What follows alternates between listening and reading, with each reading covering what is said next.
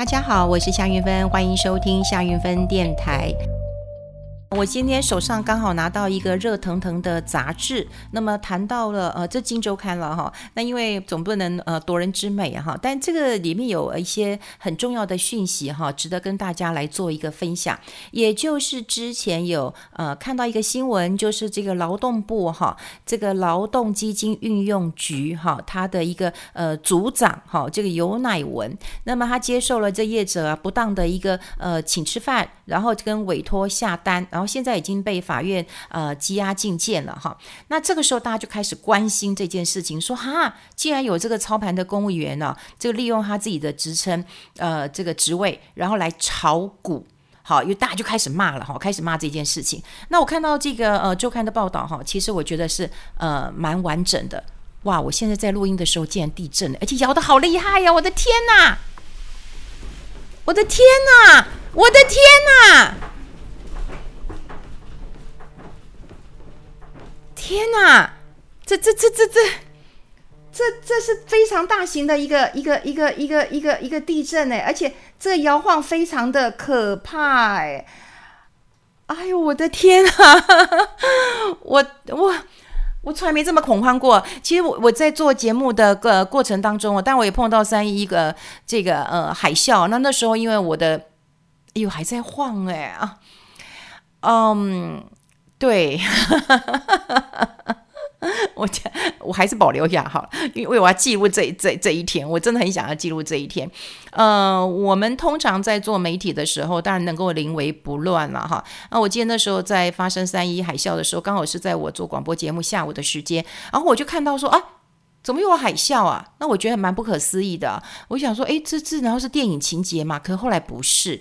那刚刚发生这个大地震，哎，真的，我真的想拔腿。跑了哈，因为呃，大家如果有看过我的那个录音间的话，其实我有很多我自己的画作，还有很多的图书啊，这都都快要倒下来了。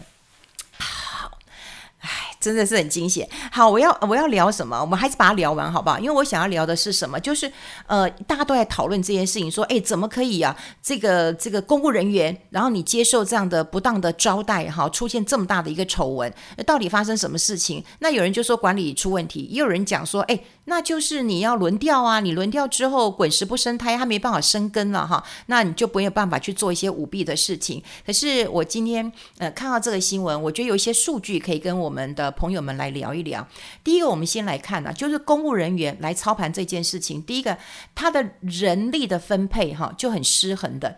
你知道我们的劳动基金啊，总共的规模有多少吗？四点八四兆，非常的大。但有多少人来操呢？一百三十四个人操。那我想讲，可能大家没有概念。那我们再来看哈，就是我们国内证券投信跟投顾公司的人哈，总共多少人？六千人。他们管多少规模？管四点四兆。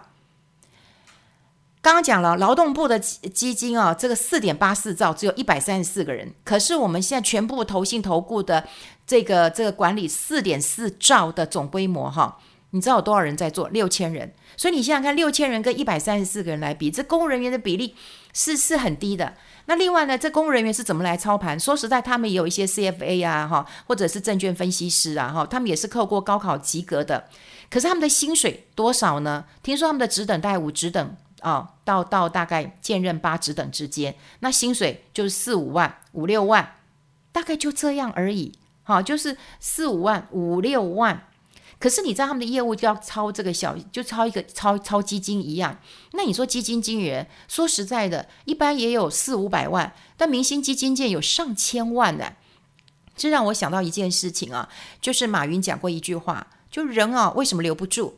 好，那什么原因呢？第一个钱没到位，第二心里委屈了。我后来常把这两句话哈用在我自己处事当中。如果你留不住人，你就要检讨一下，你是不是钱给他少了，或者他心里委屈了。好，当他这工作是有成就感的，也许他心里就不委屈了。所以你要思考这件问题。那你看，你管理机呃规模这么大，然后你人又不敷所需，然后呢，现在问题来了，你给他的薪水又这么低，好，一个薪水这么低，那当然呢，外面一点点的一个诱惑。那就很容易让他就就啊，反正也人什么知呃鬼不觉的，可是殊不知啊，这人在做天在看呐、那他拿他当然会会会被被被被这个鬼牵着走了。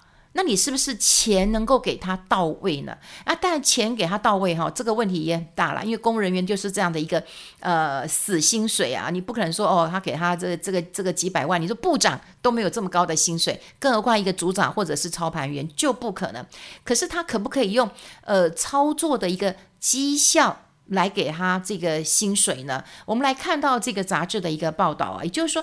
呃，这个韩国，我们就常拿这个韩国，韩国他们也有一个基金投资管理中心，那他们成立的时间是在一九八八年，那呃，他们操盘就是操国民年金，他们的金额大概十七点六兆，好，大概有三百名专职的基金经理人，但年薪多少？年薪有两百多万，那他们是一个半官方的一个性质，它是可以操盘的绩效可以分红的，好，像到二零一九年呢，它这个国民年金的收益率有十一点三四 percent。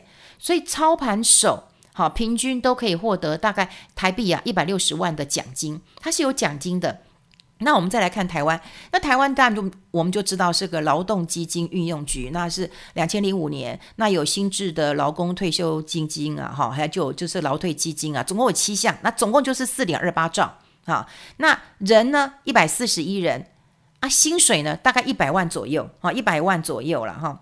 那薪资啊，专业的呃这个加给啊，都跟公务人员一样啊，都跟公务人员呃一样。那呃，他们在二零一九年的时候，因为我们刚刚讲过了，过那个韩国的国民年金，它操盘收益有十一点三四趴。但你不要看呢、哦，我们台湾的操盘绩效也不错，有十一点八趴。但是操盘手可以拿到奖金多少钱？五万块，五万块。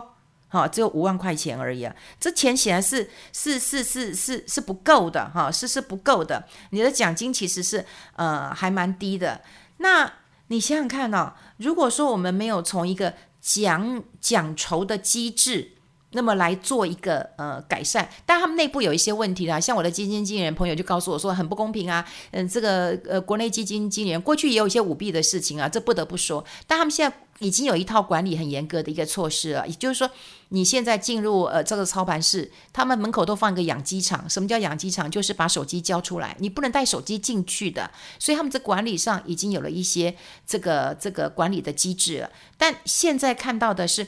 公务人员在做管理的时候，你有没有这样的去做一个呃思考？那另外源头就人不够嘛，好，人不够，这是一个大问题嘛。啊，第二个，你的薪酬的一个机制并没有去做一个改善嘛。好，改善嘛。那另外公务人员大家都知道有奖惩的问题啊，啊还要分配一下。哦，明明我抄的不错，结果我的绩效又不好。对，因为你给我的考评，因为整体的关系，可能我们这边一定要人是是乙等的，那我就打到乙，这也是很不公平的一件事情啊。所以当然呢，碰到这个弊端的时候，不是只有说哦他不应该，你这件事情你处分了一个人，难道后后来就不会有再有处分的事情吗？所以你可以看到说，我们公务人员的内控当然出了。呃，问题。那另外，劳动这个基金到底要怎么样的管理更有效率、更清廉？我觉得这是关键。能不能分红？就觉得这是可以考虑的。那另外一点就是，我过去在我们节目当中也提过很多次，你就开放大家自选嘛，就大家就纠结在说，你政府我就赖给政府，你一定要帮我抄啊。那政府也保证了说啊，抄不好不好意思哈，那我也给你补个两年。如果赔钱的话，我就补你两年的定存。那事实上，这都是一部分。我希望大家自己能够操盘，所以我当然希望自己的投资能够占到五成或六成以上，然后慢慢的去学习，呃，怎么样来投资这个共同基金也好。其实我过去节目当中也有介绍过，你投资海外的投资台股，其实绩效都不错。你慢慢的去练习一下你投资的素养。好，你去建立一下你投资的一个呃规模，然后帮自己来攒一些，不管是子女的教育基金，或者是攒退休金，我觉得这都是很重要的。好，我今天当然就会看到劳动基金的一个呃弊案了哈，因为就说一个餐叙哇，很多的这个主管都在里面呃吃饭了，然后就看到这个组长哈，那这个组长呃这个这个这个贪赃不法的，但我们透过这个问题让大家知道，就是他们当然有他们的一个困难的地方，不过重点。重点来了，就是希望大家一定要赶快自己学会投资，特别是年轻人，时间是站在你们这一方的。我还是希望大家还是学会投资哈，学会投资，你自己自负盈亏了。好，刚刚这个地震呢，真的是吓死了很多人哈，真的我自己都快吓死了。但我觉得这一集蛮值得呃纪念的，其实就是。呃有惊无险啦。可你怎么知道刚刚会有这个地震？因为我刚刚都已经准备好了，这是要来录音了，怎么知道会有地震？投资也是这样子啊，投资你也不知道说会发生什么样的一个呃状况，但是你练习啊，我觉得透过练习能够让你自己的投资更有敏感度，然后更有纪律，这是呃值得大家来参考的。好，今天谢谢大家跟我共度这个可怕的时光了，我们下次再见喽，拜拜。